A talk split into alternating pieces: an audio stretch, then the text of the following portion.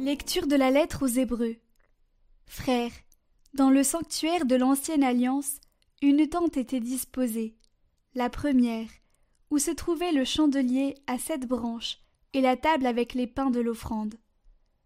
C'est ce qu'on nomme le saint.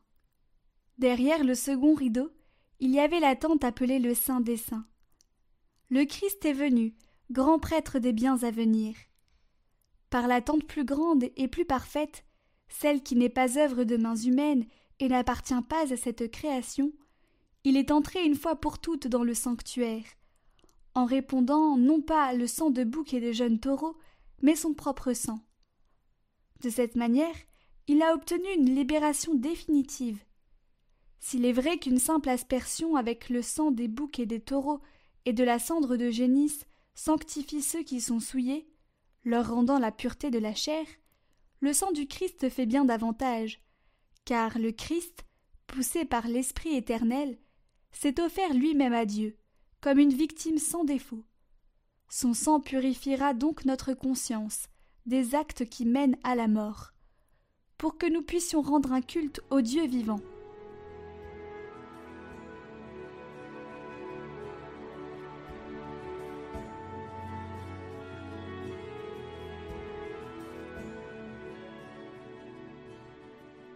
Dieu s'élève parmi les ovations, le Seigneur aux éclats du corps.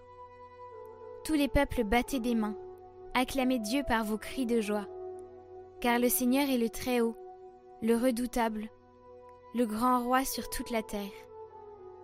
Dieu s'élève parmi les ovations, le Seigneur aux éclats du corps. Sonnez pour notre Dieu, sonnez, sonnez pour notre roi, sonnez, car Dieu est le roi de la terre que vos musiques l'annoncent. Il règne, Dieu, sur les païens. Dieu est assis sur son trône sacré. Dieu s'élève parmi les ovations, le Seigneur aux éclats du corps.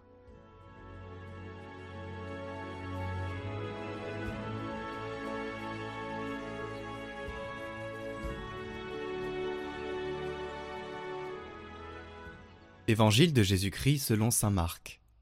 En ce temps-là, Jésus revint à la maison, où de nouveau la foule se rassembla, si bien qu'il n'était même pas possible de manger. Les gens de chez lui l'apprenant vinrent pour se saisir de lui, car ils affirmaient Il a perdu la tête.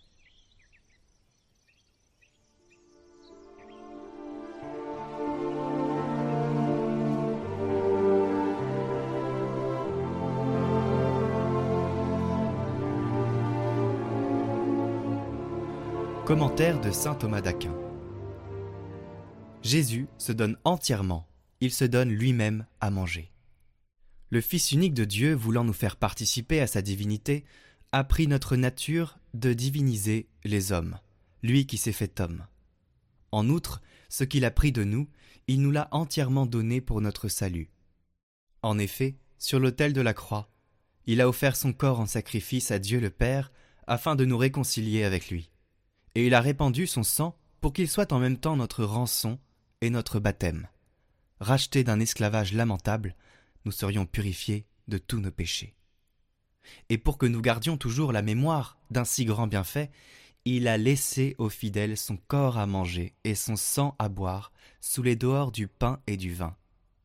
Peut-il y avoir rien de plus précieux que ce banquet où l'on ne nous propose plus, comme dans l'ancienne loi, de manger la chair des veaux et des boucs, mais le Christ qui est vraiment Dieu. Y a-t-il rien de plus admirable que ce sacrement? Personne n'est capable d'exprimer les délices de ce sacrement, puisqu'on y goûte la douceur spirituelle à la source, et on y célèbre la mémoire de cet amour insurpassable que le Christ a montré dans sa passion. Il voulait que l'immensité de cet amour se grave plus profondément dans le cœur des fidèles. C'est pourquoi, à la dernière scène, après avoir célébré la Pâque avec ses disciples, lorsqu'il allait passer de ce monde à son Père, il a institué ce sacrement comme le mémorial perpétuel de sa passion, l'accomplissement des anciennes préfigurations, le plus grand de tous les miracles.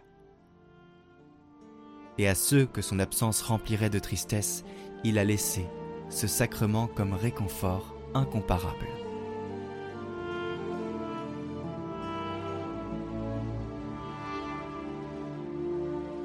Goûtez et voyez comme est bon notre Seigneur.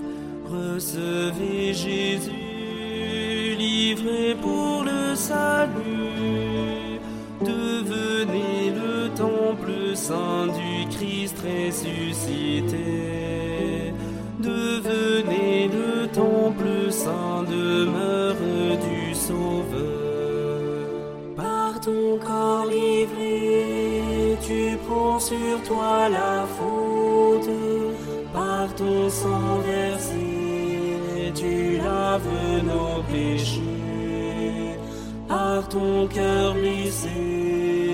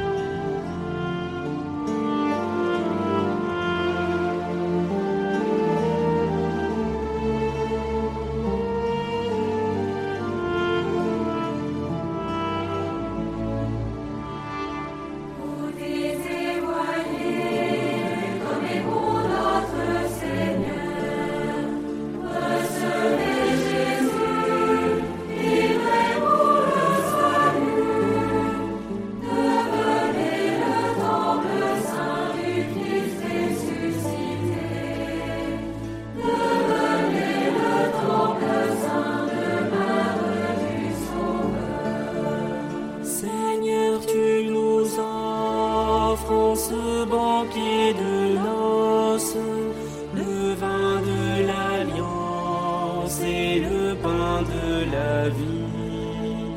Nous vivons en toi comme tu vis en nous. Un seul corps